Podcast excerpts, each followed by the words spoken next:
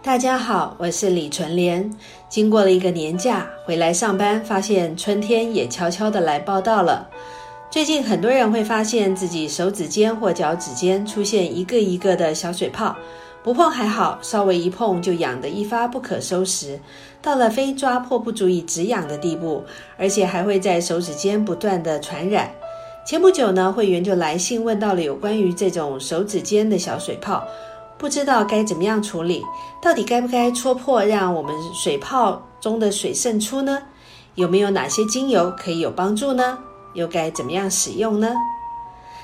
这个很容易发生在季节交替时候的指尖水泡，在医学上又称为汗疱疹。这种汗疱疹跟一般定义上的疱疹其实是不一样的。手指上长水泡到底是什么样的一个原因形成的呢？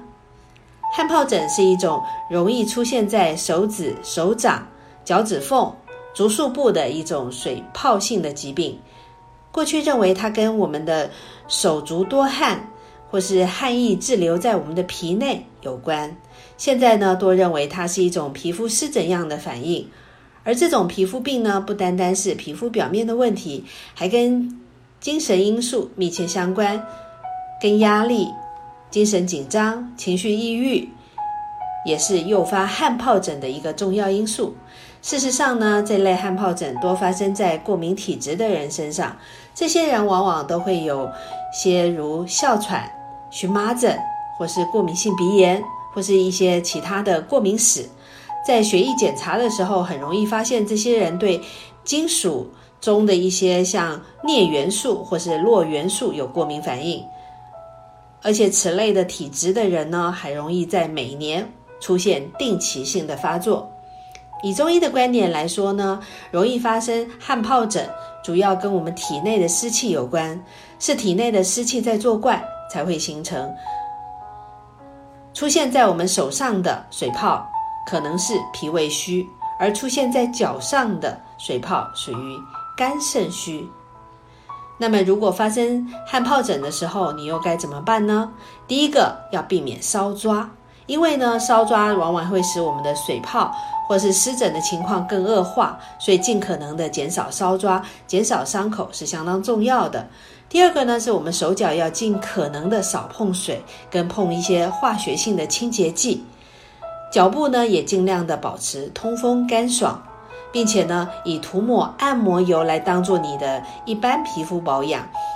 按摩油的基底呢，我们会选择以清透性比较高的、比较好吸收的葡萄籽油作为基底。加入的精油以配方抗菌精油调成五趴的浓度即可。例如十 CC 的按摩油加入十滴的配方抗菌精油就可以了，可以起到抗菌止痒兼基本的保湿。如此不但能够减低我们的局部痒感，还可以避免发生慢性湿疹跟霉菌的感染。第三，在拒痒的情况之下呢，如果你单靠保养要减低它的痒感，其实相当困难的时候，这个时候呢，就需要局部使用一些类固醇的药膏来减少痒感，并且控制病情。第四个，可以运用精油的泡浴，例如泡澡。手浴、足浴来帮助身体的一个芳香化湿以及排汗的功效。选择的精油有杜松梅、薄荷、丁香、茶树、薰衣草、马玉兰、玫瑰天竺葵。以上这几款精油呢，都可以用在于帮助缓解瘙痒，帮助我们身体的体液的代谢。另外，平常如果你是这种汗疱疹的体质、过敏体质，你该如何在日常生活中做好你的预防工作呢？第一个，避免环境中的湿气因子。居家除了善用我们的除湿机，使用负离子扩香器，使用扩香石，都可以使我们的空气达到干爽、杀菌除霉。而且也可以吸附空气中的湿气，让人感觉神清气爽。选择的精油有芬多精、配方抗菌精油、杜松梅、茶树、尤加利、柠檬香茅、茴香、金顶牛至草。第二个，泡澡，如果可以的话呢，尽量使用像薰衣草加葡萄柚加甜橙精油，以四到五滴的精油浓度来泡澡。它不但可以改善我们肠胃的一个消化与代谢，可以让我们身体呢自然的身清气爽，没有烦恼。第三个呢就是按摩了，在潮湿的季节呢，更要注意全身的一个按摩跟泡澡，都可以促进我们身体的一个代谢。可以使用像淋巴引流复方按摩油以及脚底经络按摩油来按摩我们的脚部。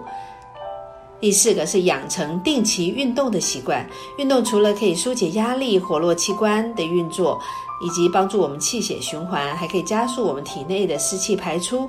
第五个呢，饮食要适量，并且限制高糖以及不消化的食物，例如像牛奶呀、甜食。